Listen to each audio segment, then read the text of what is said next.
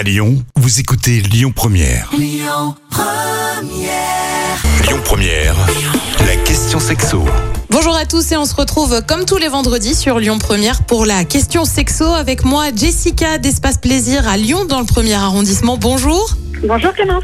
Et aujourd'hui, on se pose une question comment avoir une sexualité épanouie? Oui, notre sexualité évolue en fonction de l'âge, de la période de notre vie, mais ça dépend aussi du partenaire. Pas toujours évident donc d'être sur le même rythme et que chacun y trouve du plaisir. Comment faire? Est-ce qu'il faut dialoguer? Alors bien entendu, le dialogue, donc la communication, c'est le maître mot de toute façon du, du couple en général, euh, ou du trouble même du coup. hein. on peut être plusieurs personnes euh, dans une relation. Donc forcément, ça va être la base. Voilà. La communication, bah, du coup, pour, euh, pour connaître ses besoins, connaître les besoins de son ou sa partenaire et pouvoir du coup se mettre en accord. Est-ce qu'il y a d'autres astuces? Alors après, l'autre aspect bien entendu, c'est que du coup, bah, pour qu'on puisse être en osmose avec son ou sa partenaire dans sa sexualité, il faut bien entendu être en osmose avec soi-même déjà dans sa sexualité euh, relationnelle, euh, personnelle, pardon. Donc voilà, bien évidemment, il faut connaître son corps et savoir euh, ce qui nous fait plaisir et avant de pouvoir l'exprimer à son ou sa partenaire.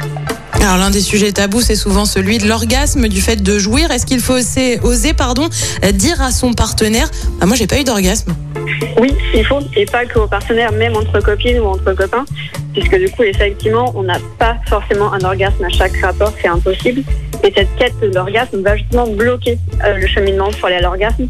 Et donc, du coup, voilà, l'orgasme, on va dire c'est l'arrivée, mais il y a le chemin pour y arriver, qui, qui est donc le plaisir et qui est tout aussi important. Donc, il faut aussi le dire et euh, il ne faut pas que ce soit un tabou du tout, bien au contraire. Et puis parfois, il y a plus le même désir pour l'autre. Comment on fait pour raviver la flamme? C'est souvent lié avec les problèmes du couple, euh, voilà, euh, la petite routine qui peut s'installer. Euh, donc il faut bah, encore une fois communiquer. Après, il faut pas hésiter du coup à pouvoir reséduire l'autre personne, se reséduire aussi soi-même, prendre un peu soin de soi et essayer des nouveautés. Justement, en termes de nouveautés, il y a quoi par exemple?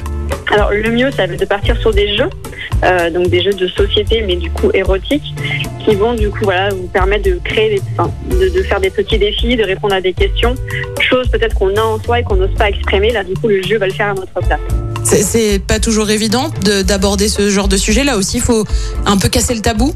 Oui, effectivement. Il y aura plusieurs astuces hein, pour casser ce tabou. Euh, on peut très bien laisser traîner euh, sur son ordinateur des, des- des pages d'envie ou des catalogues sur sa table de nuit, ou alors simplement oser en parler quand tout va bien. Pas forcément euh, juste après un rapport non plus, puisque ça peut être pris euh, comme un reproche. Et du coup, bah, pourquoi pas aussi euh, aller ensemble dans un love, un love shop pour pouvoir voir ce qui existe, ce qui est proposé, et recevoir des conseils de la part des conseillers, des conseillères qui seront sur place. Raviver la flamme, ça passe aussi un petit peu par, par, par l'idée de casser la routine? C'est ce qui est important, bien entendu. La routine n'est pas, pas bonne à prendre.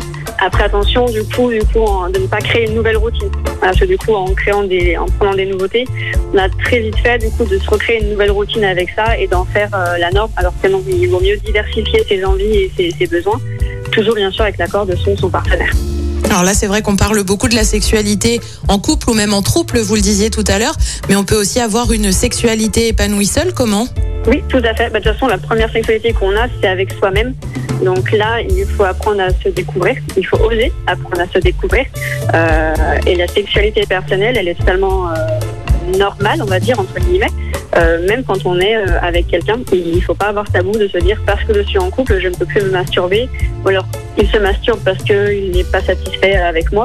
Non, non, c'est deux choses totalement différentes. Et ça va vraiment permettre de, de- de se connaître. Et en se connaissant mieux, on, on peut du coup apprendre à son ou sa partenaire à nous faire plaisir. Merci Jessica d'avoir répondu à nos questions ce matin. Je le rappelle, vous êtes, euh, vous détenez la boutique euh, Espace Plaisir dans le premier arrondissement de Lyon. On se retrouve euh, la semaine prochaine avec une nouvelle question. Merci beaucoup, passez une bonne journée. Retrouvez toutes les questions sexo du vendredi sur lyonpremière.fr. La question sexo avec Espace Plaisir, votre love shop depuis plus de 10 ans à Lyon, 16 rue Constantine et sur espaceplaisir.fr. Écoutez votre radio Lyon Première en direct sur l'application Lyon Première, lyonpremière.fr et bien sûr à Lyon sur 90.2 FM et en DAB+. Lyon Première